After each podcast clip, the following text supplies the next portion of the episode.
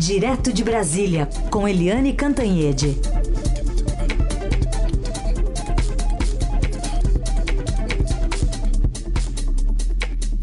Oi, Eliane, bom dia. Bom dia, Heisen. Bom dia, ouvintes. E finalmente deve estar chegando hoje à tarde. Chega primeiro aqui a Guarulhos, depois vai para o Rio de Janeiro um carregamento 2 milhões de doses da vacina de Oxford, lá da Índia. É, Exatamente, não foi fácil, né? Porque essas doses é, a gente está vendo. O governo tinha é, combinado com a Azul, fez até um, um, logotipo especial e tal. E na quinta-feira da semana anterior estava tudo pronto. Depois adiou para sexta. Aí é, ficou todo mundo pensando: será que vai no sábado? Não foi no sábado. E enquanto isso, a Índia estava vacinando seu 1 bilhão e 300 milhões de habitantes uh, e também, uh, também começou depois a distribuir uh, doses doadas para os vizinhos e para, enfim, países que são estratégicos na região, Butão, eh, a Indonésia, etc. E agora finalmente a Índia resolveu liberar as vacinas que são que fazem parte de negócio, né? As vacinas que são é, comercial, comerciais. Então entram, por exemplo, Brasil e Marrocos nessa fila. Então vão chegar hoje 2 milhões de doses, a expectativa é essa, como você disse, Heisen, chega em São Paulo, aí um avião da Azul vai levar para o Rio de Janeiro e elas vão é, de lá direto para a Fiocruz, que é responsável pela vacina de Oxford. É, Oxford e AstraZeneca. Lembrando que a vacina vem da Índia, mas é a vacina Oxford AstraZeneca que é processada e da responsabilidade da Fiocruz aqui no Brasil. Boa notícia é, claro que é, mas vamos pensar o seguinte, né? É...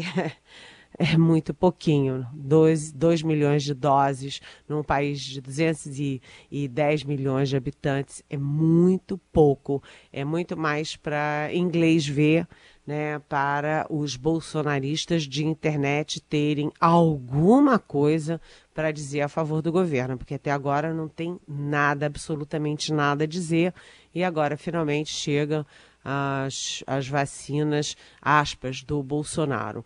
O, além disso, a gente está tendo também aí é, a expectativa era para ontem, mas a expectativa é para hoje, de que a Anvisa é, também libere o uso emergencial de mais um lote da Coronavac, que é do Butantan, que está sendo processada no Butantan em São Paulo.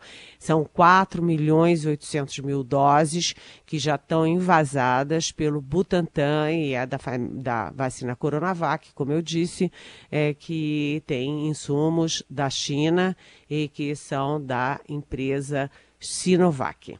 E mais Além disso, ainda para continuar na questão da vacina, é, a gente tem é, também aí a Sputnik 5, que começa a ser fabricada aqui no Distrito Federal, é numa fábrica do Distrito Federal, mas aí há uma questão muito mais complicada para a liberação, seja de uso emergencial e principalmente para uso definitivo, porque não houve testes no Brasil, diferentemente da vacina de, da Coronavac e da, uh, da vacina de Oxford. Portanto, é, agora começa uma corrida. Depois que tem, sei lá, quase 60 países vacinando no mundo, começa uma corrida desenfreada aqui no Brasil para ter vacina. Agora, Heisen, uhum. a expectativa é de que é, tudo isso chegue lá no máximo até 31 de janeiro. Depois, a Deus pertence, o futuro a Deus pertence. Bom, aproveitar aqui porque tem uma ouvinte nossa, a Maria Helena, é, eu estou achando aqui que ela está considerando que houve algum improviso nessa questão da vacina, porque ela está perguntando, né? Muito se fala da vacina de Oxford, da Índia. Gostaria de saber se existia um acordo prévio para esse envio ou se essa ideia surgiu na semana passada, está dizendo a Maria Helena. Oi, Maria Helena. o que, que a gente pode dizer desse processo todo? que o governo Bolsonaro que o próprio presidente da República trabalhou contra a vacina, disse que não ia se vacinar, não estava nem aí, não tomou as providências, continuou fazendo campanha pelo país, como aliás estava fazendo ontem na Bahia. O ministro da Saúde é um general que não entende nada de saúde, não sabia nem que existia o SUS, nunca viu uma curva epidemiológica. Então, eles não foram previdentes, não tomaram as providências é, é, adequadas, não fizeram negociação, não rastrearam as vacinas que estavam disponíveis no mundo. Quando é que tudo isso começou? Quando eles viram que o João Dória, em São Paulo, já estava muito avançado, já tinha acordo com o Butantan, já estava em acordo com a China e que anunciou que ia começar a vacinação dia 25. E aí o governo acordou, acordou e disse: e o Dória vai vacinar a gente tem que correr atrás. E aí foi essa corrida, o governo está pendurado, o governo federal se pendurou numa única vacina, que é a vacina de Oxford. Né, e que agora essas 2 milhões de doses estão sendo feitas na plataforma da AstraZeneca lá na Índia, que é a, a plataforma Serum, a, o laboratório Serum que aliás pegou fogo ontem, né? Ainda por cima tem essa. Mas, enfim, é, o governo deixou tudo para a última hora, ficou sendo atropelado, e, além de tudo, tem a questão da China né? Porque 2 milhões de doses, como eu disse, não é nada, é para inglês ver. E a China, que é um fator importante, porque o Bolsonaro espancou a China. Bolsonaro disse: e essa vacina da China aí, e esses 50% só, ele o tempo inteiro espezinhou a vacina da China. Só que os insumos da vacina, aspas, dele, né, que é a vacina de Oxford, os insumos também são da China. E aí o jogo está duro para liberar tanto doses prontas quanto, é, quanto os insumos necessários para a vacina de Oxford lá da Fiocruz. Ou seja, a diplomacia é, brasileira errada, equivocada apesar do presidente ter dito ontem que é uma diplomacia excelente e ter feito live com o chanceler Ernesto Araújo, todo mundo sabe que a diplomacia brasileira é um fiasco, um desastre e a isso se uniu também a falta de previdência na saúde. Nem a saúde tomou as previdências e quando saiu correndo para tomar essas providências atrasado, se atropelando, etc., bateu também de frente por causa da diplomacia, que criou problemas com a China, que cria problemas com a Índia, enfim, que cria problemas por toda parte e que agora vai ter muita dificuldade pela uhum. frente com a maior potência, que são os Estados Unidos de Joe Biden. É isso. E no meio desse atropelo todo, Eliane, que você está citando, a gente vê movimentos já de empresários, de entidades empresariais, mesmo do Supremo, Congresso, todo mundo pressionando o governo em relação à vacinação. E o Ministério Público já começou a investigar fura-fila da vacinação. Pois é, sim. Aí você é, junta a incúria do governo federal com a falta de educação da, de parte da sociedade brasileira, principalmente da elite brasileira, né? Uh, como que você pode, num momento como esse, furar fila, né? Então, quem tem dinheiro, quem tem algum tipo de poder lá na sua, sua cidade, um poderzinho de sabe, é, que se acha muito poderoso lá na sua cidade, fura fila e ainda faz selfie, põe nas redes sociais, é, sabe, é, se vangloriando de uma imoralidade. Você é, tirar a chance de um profissional de saúde que arrisca sua vida para se vacinar para você se vacinar, porque você tem um dinheirinho a mais, um poderzinho a mais, é imoral.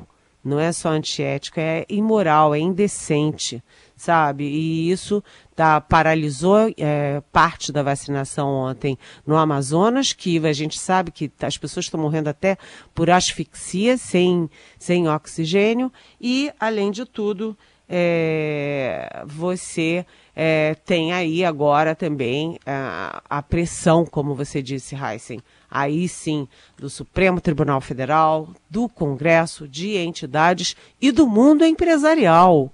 O mundo empresarial.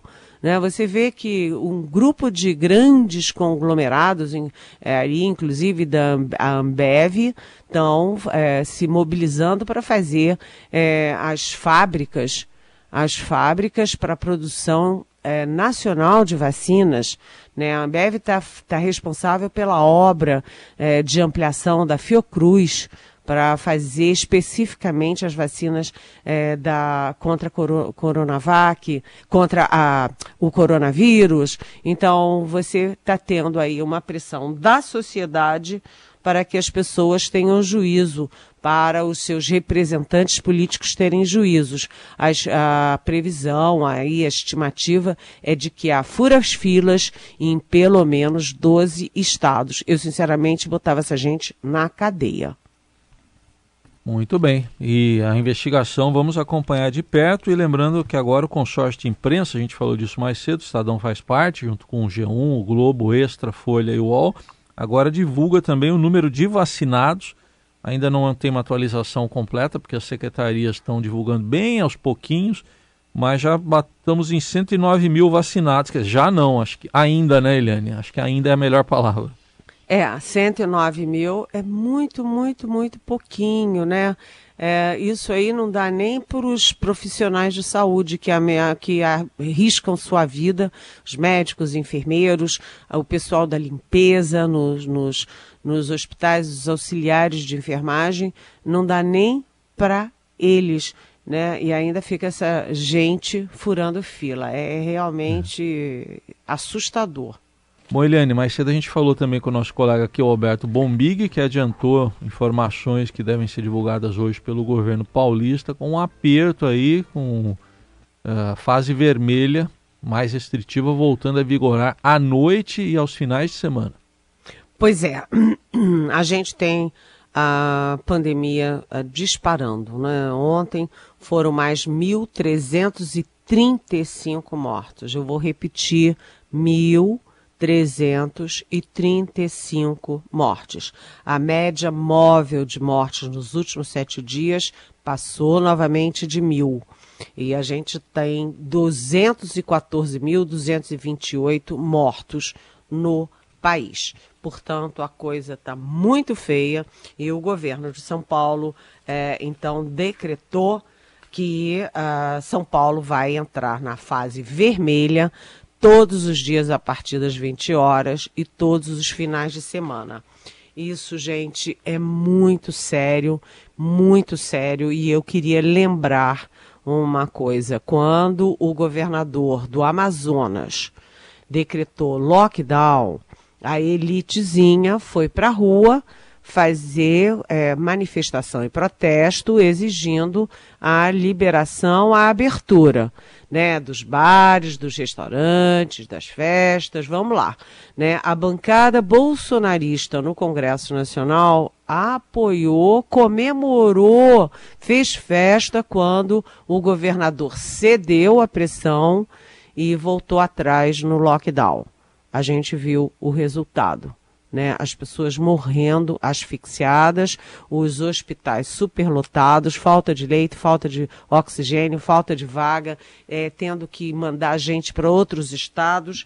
E agora, em 15 dias, a média móvel no Amazonas pulou de 15 para 118 mortes. De 15 para 118 mortes mortes. Então, é, é, inacreditável. E mesmo assim, a polícia acaba de prender 63 pessoas que estavam aglomerando em bares fechados clandestinamente.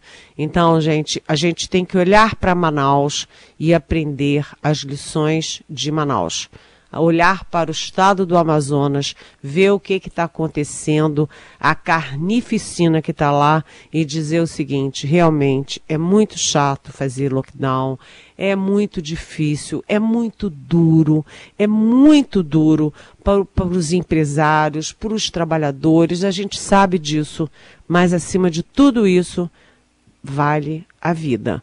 Né? É, fazer lockdown salva vidas. Então não adianta é, bolsonarista fazer festinha na internet para comemorar o fim do lockdown. O que a gente tem que fazer é ao contrário, é fazer uma mensagem, uma campanha positiva de que o lockdown salva vidas.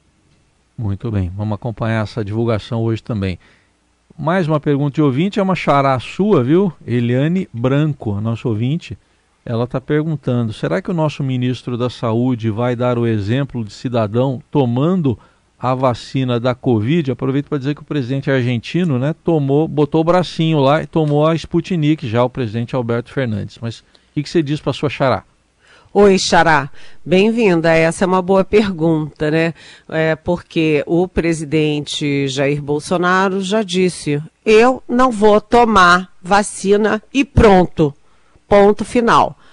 Né? Ele disse: como o general da ativa Eduardo Pazuello diz que um manda, outro obedece, a gente precisa saber, Xará, se o general considerou isso uma ordem do presidente ou se ele vai é, pedir para o presidente licença, autorização para o presidente ser bonzinho e deixar ele ser vacinado. Até porque é o seguinte, homens públicos, eles não apenas tomam decisões que importam diretamente na vida das pessoas, nas empresas, na, edu na educação, na saúde e na economia dos países.